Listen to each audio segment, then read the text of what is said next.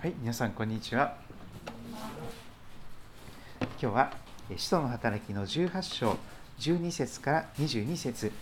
いつものように聞くドラマ聖書でまず耳を傾けていきたいと思います。それぞれの聖書で読み比べて聞き比べてくださいますと感謝です。1年6ヶ月の間腰を据えて彼らの間で神の言葉を教え続けた。ですね。ところがガリオがアカイアの地方総督であった時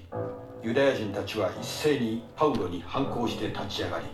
彼を法廷に引いていってこの人は立法に反するやり方で神を拝むよう人々をそそのかしています。と言った。パウロが口を開こうとするとガリオはユダヤ人に向かって言った。ユダヤ人の諸君不正な行為や悪質な犯罪のことであれば私は当然あなた方の訴えを取り上げるが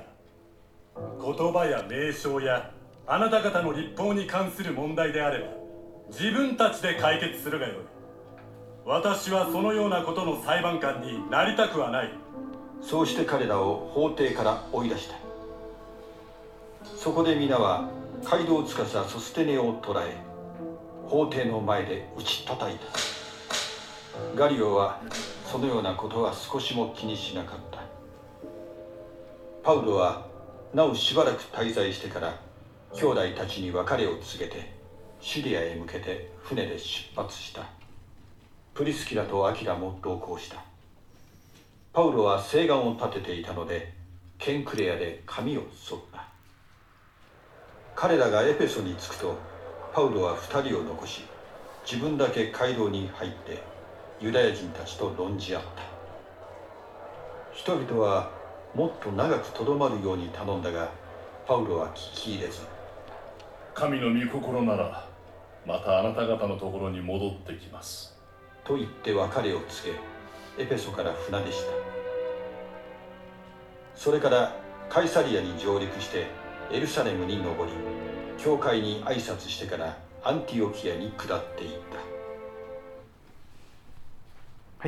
えー、教会の働き45回目になりますが、えー、ケンクレアスタイルという題をつけました。えー、あの私の前任の高氏博先生はですねこの杉戸の後ですね同じ関東選挙区のあの新座の教会に使わされたことを覚えております、えー、その当時だったと思いますけれどもある時高氏先生が髪をバッサリと切られてこれはケンクレアスタイルだと おっしゃっていた姿がありましたけれども今日はその髪型の話です。ケンクレアスタイル。あのいろんな髪型ありますよね。ロングヘアだとかショートヘアだとか。ケンクレアスタイルというのは髪型のことです、はい、バッサリと反っている。そういう状態であります。で、えー、18章使徒の働き18章の12節から今日読みましたけれども前回のところを少し振り返ってみたいと思います。パウロはギリシャのコリントというところに行っておりました。えー、そして、アキラさん、プリスキラさんご夫妻に出会って、一緒に天幕を作ったりしながら、お仕事をしながら、あ安息日ごとに、えー、福音を伝えたりしておりました。そんな中で、えー、ある夜ですね、神様が幻によってパウロにこんなことを語られました。18章の、え9節、10節あたりのところです。あるよ主は幻によってパウロに言われた。恐れないで語り続けなさい。黙ってはいけない。私があなたと共にいるのであなたを襲って危害を加える者はいない。この町には私の民がたくさんいるのだから。パウロも時に恐れを抱いてそしてもう語るのをやめようかな。福音を語ったり明かしするのをやめようかな。黙ってしまおうか。その方が楽だ。傷つけられることもない嫌な思いをすることもない迫害を受けることもないそのように思っていたようでありますが主は恐れないで語り続けなさい。黙ってはいけないと励ましてくれました。そして恐れるなという言葉には必ずこの言葉がくっつきますが私があなたと共にいる。だから恐れなくてもよいと語ります。さらにあなたを襲って危害を加える者はいない。具体的にそのようなことまで約束してくださいました。さらにこの町には私の民がたくさんいるのだから。収穫は多いから。この町に腰を据えてそしてじっくりと、えー、福音を述べ伝えてほしい、えー、この町には私の民がたくさんいるのだから。その言葉に励まされてパウルは1年と6ヶ月腰を据えてこのコリントでギリシャのコリントというところでえ福音を述べ伝えていきました。今日はその後の続きですが12節。ところがおそらく多分1年ぐらい経った時のことだと思いますがところがガリオがアカイアの地方総督であった時当時世界はローマ帝国に支配されておりましたけれどもそれぞれの地方にローマの地方総督が建てられてそして赴任してくるそういうことがありました。ガリオという人物が新たにアカイア地方このギリシャ地方の地方総督として任命されてきました。その時ユダヤ人たちは一斉にパウロに反抗して立ち上がり彼を法廷に引いていったのです。ローマのこの地方総督に訴えに出たわけです。新参者が来たからよく事情を知らないかもしれない。そこにつけ込んでということがあったかもしれませんしとにかくこのローマの地方総督にまで訴えていくこのユダヤ人たちの、え、しつこい姿があります。そして13節この人はパウロという人物はとんでもないやつです。立法に反するやり方聖書に反するやり方で神を拝むように人々をそそのかしています。裁いてくださいと訴えていくことになりました。パウロは自ら口を開いて弁明しようとしますがこのガリオさんが直接その口を塞いでそして言葉を遮ってガリアはユダヤ人に向かって直接こう語っていきます。ユダヤ人の諸君不正な行為や悪質な犯罪のことであれば私は当然あなた方の訴えを取り上げます。けれども言葉や名称やあなた方の立法ユダヤ人特有のその教えに関する問題であれば自分たちで解決するがよい。私はそのようなことの裁判官になりたくはないと突き放して追い出していくわけです法廷から。そんな中で、えー、皆がですね街道を司ソステネを捉え法廷の前で打ち叩いていく姿がありますガリオはそのようなことは少しも気にしなかったと続いていきます先ほどの9節10節の約束の通り神様はその約束に応えてくださってコリントにおけるパウロたちが襲われて危害を加えるものがないように守ってくださったということを覚えます。主の御手が地方総督ガリオの上にもあった。そんなことを改めて覚えます。そんな中で、何て言うんでしょうか、腹いせにと言いましょうか、八つ当たりと言いましょうか、17節ユダヤ人たちは皆で街道を司ソステネを捉えて法廷の前で打ち叩き、ガリオはそのようなことは少しも気にしなかった、そんなことが記されております。18節を見ると、なおしばらくパウロが滞在することができたようです。暴動は起きませんでしたか？ら、危害が襲って危害を食える者はいませんでしたから。なおしばらく滞在してから、兄弟たちに別れを告げる時が来ました。シリアに向けて、えー、送り出されたシリアのアンテオ家に向けて船で帰っていく姿になります。そしてここであのプリスキラさんとアキラさんが一緒に、えー、旅に同行していく姿もありますそしてここで18節の後半ですが今日中心的に見たい言葉が出てきますパウロは誓願を立てていたのでケンクレアで髪を剃ったと出てきますここにこのケンクレアという場所の名前が出てくるんですけども、えー、また地図をですね聖書の後ろの方に地図がある方はご参照ください。えー、新海訳2017ですと地図13あたりですね、えー、コリントのすぐ横にケンクレアという港町があるんです。はい、あの地名です。あの港町です。えコリントという、都市のすぐ横にケンクレアというところがありましたが、そこでこのコリントを後にする前にパウロは、えー、髪を剃ったということなんですね。で旧約聖書の中にこの誓願という言葉が出てきますそのそのことを本当に真剣に神様にお願いするお祈りするためにどうしても神様にそのことを叶えてもらうために自分が何かをするんです。その誓願は例えばその髪を切らないというその神様の前にそれを誓ってそのことが叶えられるまでは髪を切りませんという誓いをしてですねそして真剣な祈りに入る。そして髪は伸び放題になるという状態ですけどもちょっとあのヒッピーのようなパウロさんがいたかもしれませんしとにかくロン毛になっていたとロングヘアになっていたと思います。しかしパウロはこのケンクレアで髪を剃ったんです。しばらくぶりに散髪をしてきれいさっぱりとこうスキンヘッドに近いような状態になったかもしれませんがとにかくケンクレアでこの髪を剃ったという記事が出てきます。でその時初めてパウロは誓願を立てていたのでという話が出てきます。でいつから誓願を立てていたのか。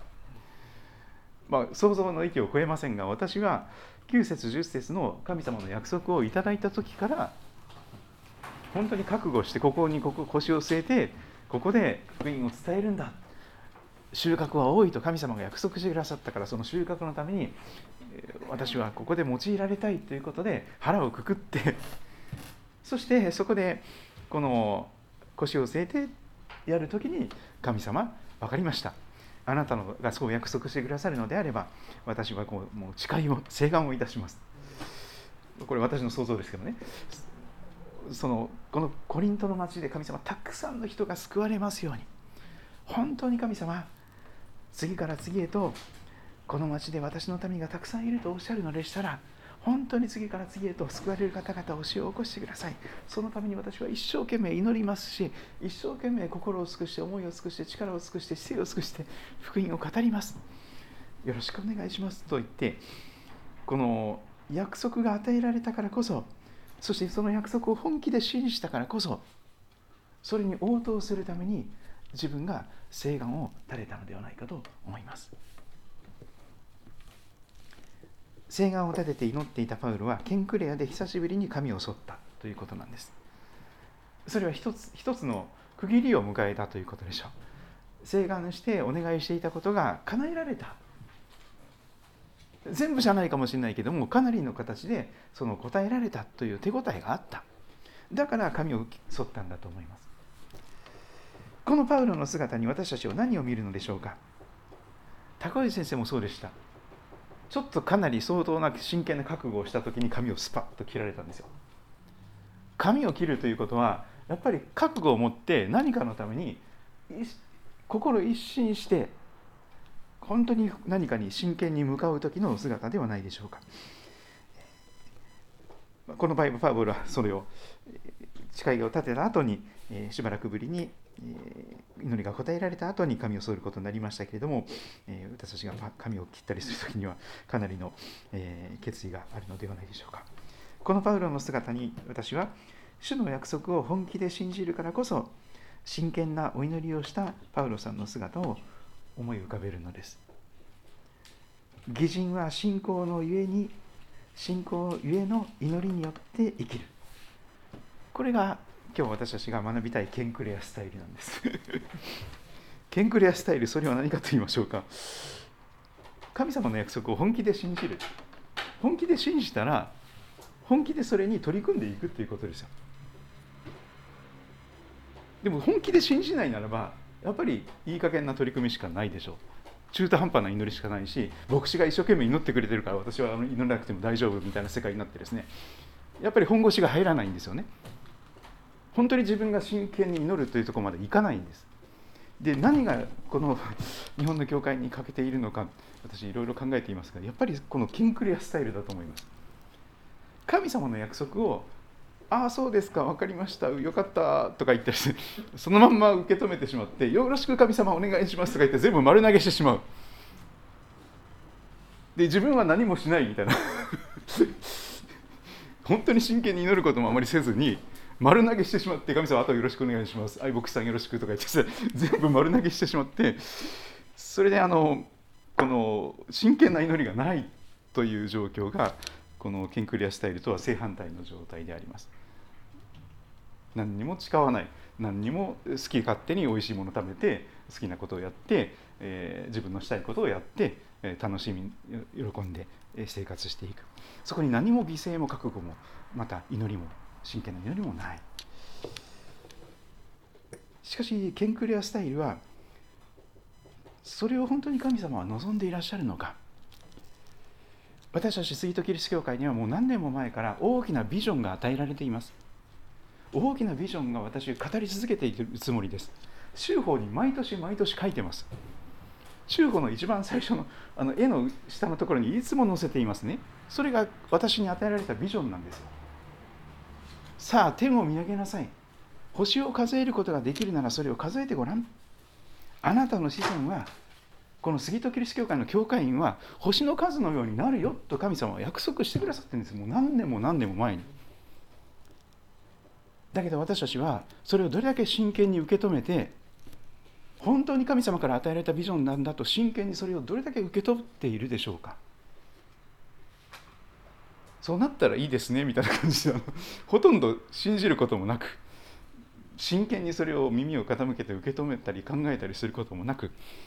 つまり祈りに熱が入らず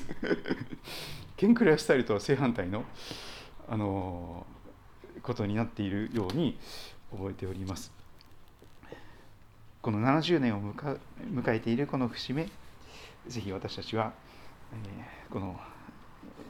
5月の第2週に宮本俊一先生ご夫妻を迎えようとしていますし、また4月の終わりには高橋宏先生をもお招きしようとしています。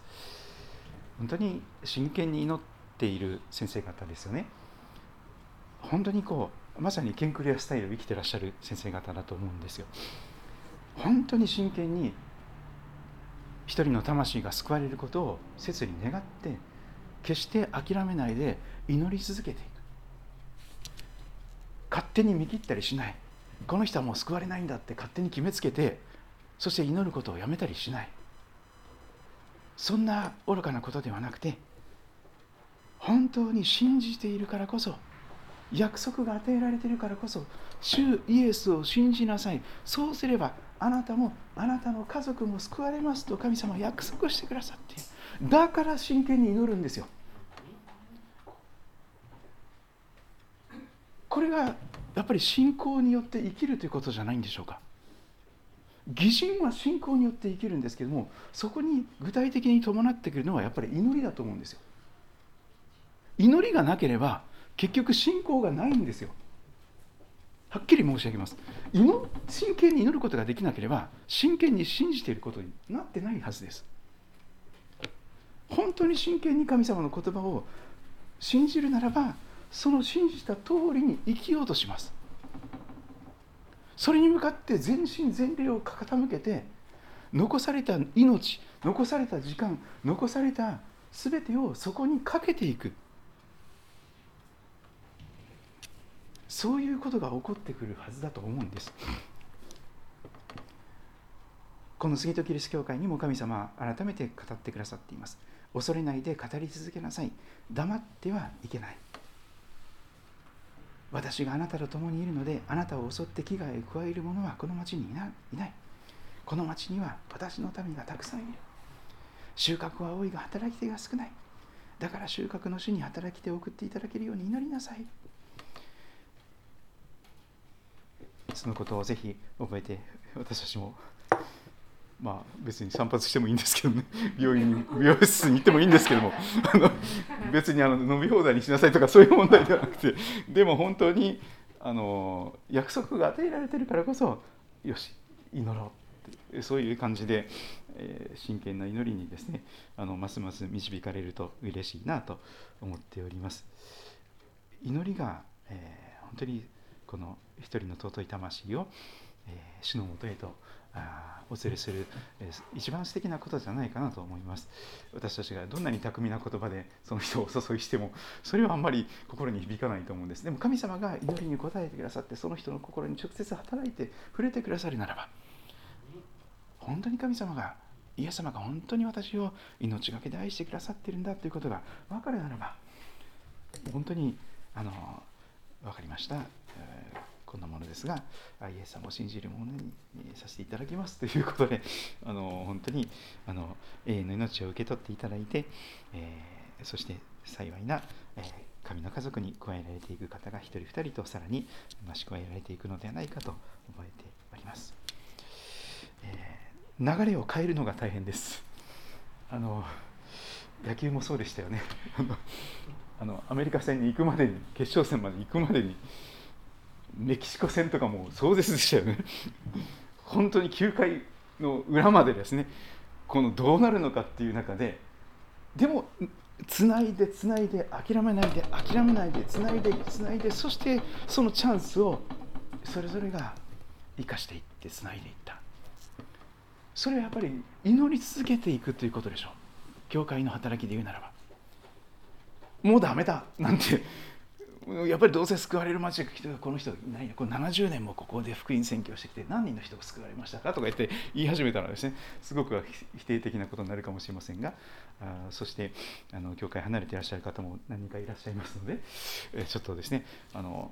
あの簡単に閉塞感にとらわれることはすごく簡単なことです。諦めることは誰でもできることです。でもこの町には私の民がたくさんいるよ。星の数ほどの人を私はこの杉戸キリスト教会の教会にしたいんだよ。あなたはそのために何をしてくれますか？あなたも私と一緒にその働きに加わってくださいませんか？応援しているだけじゃなくて実際に選手となって主の手足となって本当にまずは祈りの中で自分自身をお捧げしてくださいませんか？そして多くの魂を主のもとに一緒にお連れしませんか？そのことを主は願っているようにも覚えております。はい、ぜひあのキンクレアスタイルを私も 身につけていけたらと思っております。どうもありがとうございます。